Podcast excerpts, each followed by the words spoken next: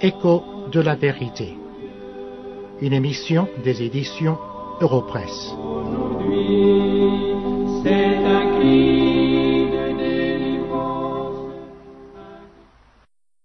Dans le verset 13 de Colossiens chapitre 1, l'apôtre annonce le sujet qui le retient dans les versets 15 et suivants. Parlant des saints, il écrit, Le Père nous a délivrés et nous a transportés dans le royaume de son Fils bien-aimé, ou bien dans le royaume du Fils de son amour. Le royaume de Dieu est appelé royaume du Fils. Ainsi, Dieu montre à tous que ceux qui ne rendent pas gloire à Christ comme roi des rois et Dieu éternel, n'adorent pas Dieu du tout. Lisons notre texte, Colossiens 1, 15. Le Fils est l'image du Dieu invisible, le premier-né de toute la création. Ce texte nous enseigne trois vérités. Voici la première. Dieu est invisible. L'apôtre Jean dit la même chose dans son évangile au chapitre 1 et le verset 18. Personne n'a jamais vu Dieu. Et l'Éternel lui-même parlant à Moïse dans Exode 33, verset 20 dit, Tu ne pourras pas voir ma face, car l'homme ne peut me voir et vivre. Il est donc impossible à l'homme de prendre l'initiative de connaître Dieu, puisque Dieu est invisible. Et l'homme ne peut avoir ainsi une communion avec Dieu sur la base de l'initiative de l'homme. Cette vérité montre la vanité des efforts de l'homme pour voir Dieu par diverses méthodes que l'homme lui-même a établies et trouvées convenables. La Bible nous enseigne que tout au long de l'histoire, les hommes qui ont connu Dieu et ont eu une relation avec lui, y sont arrivés parce que Dieu lui-même a bien voulu se faire connaître à eux. L'Épître aux Hébreux chapitre 1 le verset 1 enseigne qu'avant la venue du Fils, le Seigneur Jésus-Christ, Dieu s'est exprimé à plusieurs reprises et de plusieurs manières. C'est ainsi qu'il se faisait connaître et faisait connaître sa volonté. Mais, par le Fils, Dieu le Père donne aux hommes la révélation finale et parfaite de lui-même.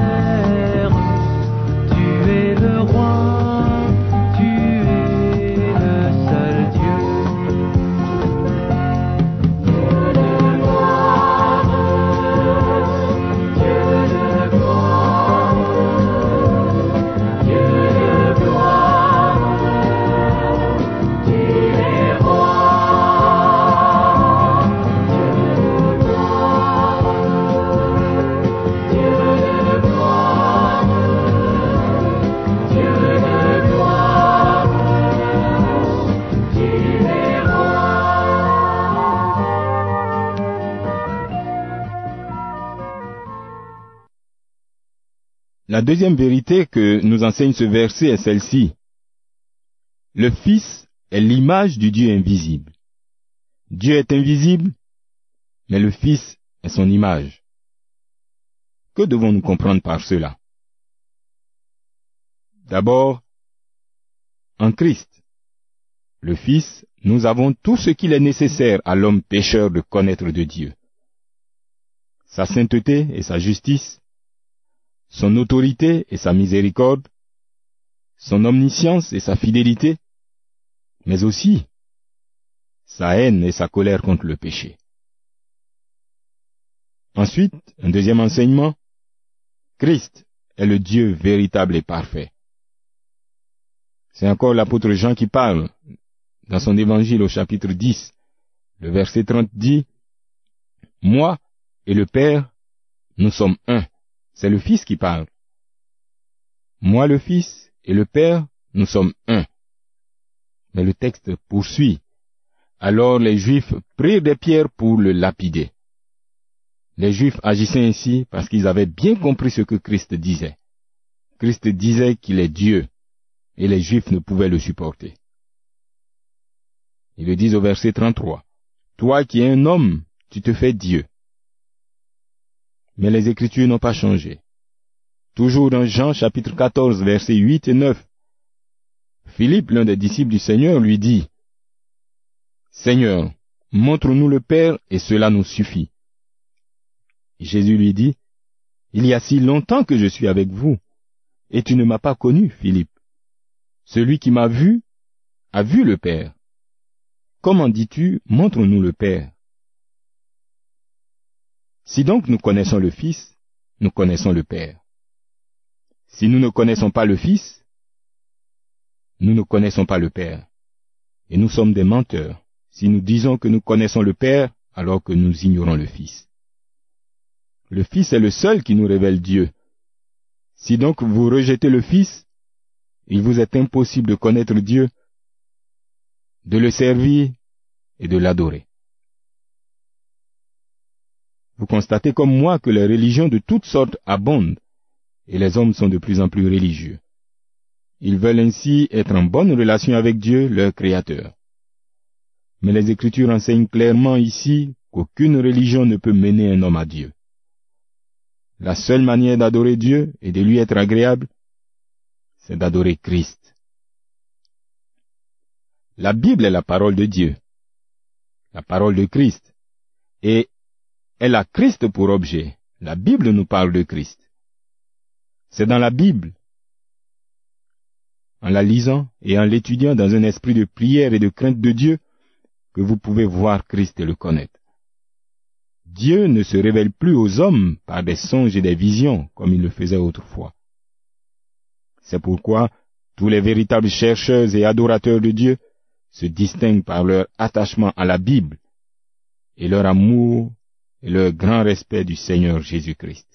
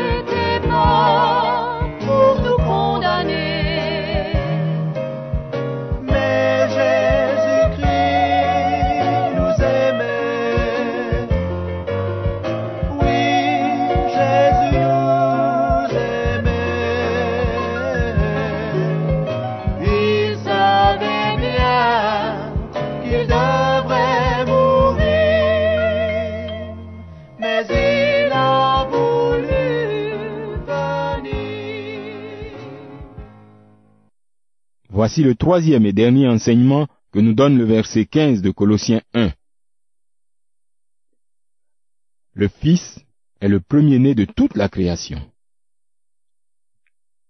Si vous entendez par premier-né celui qui est né le premier ou la première créature de Dieu, vous êtes en contradiction avec l'enseignement de la Bible. Le Fils est le premier-né veut dire qu'il a la primauté sur tout il est le plus élevé.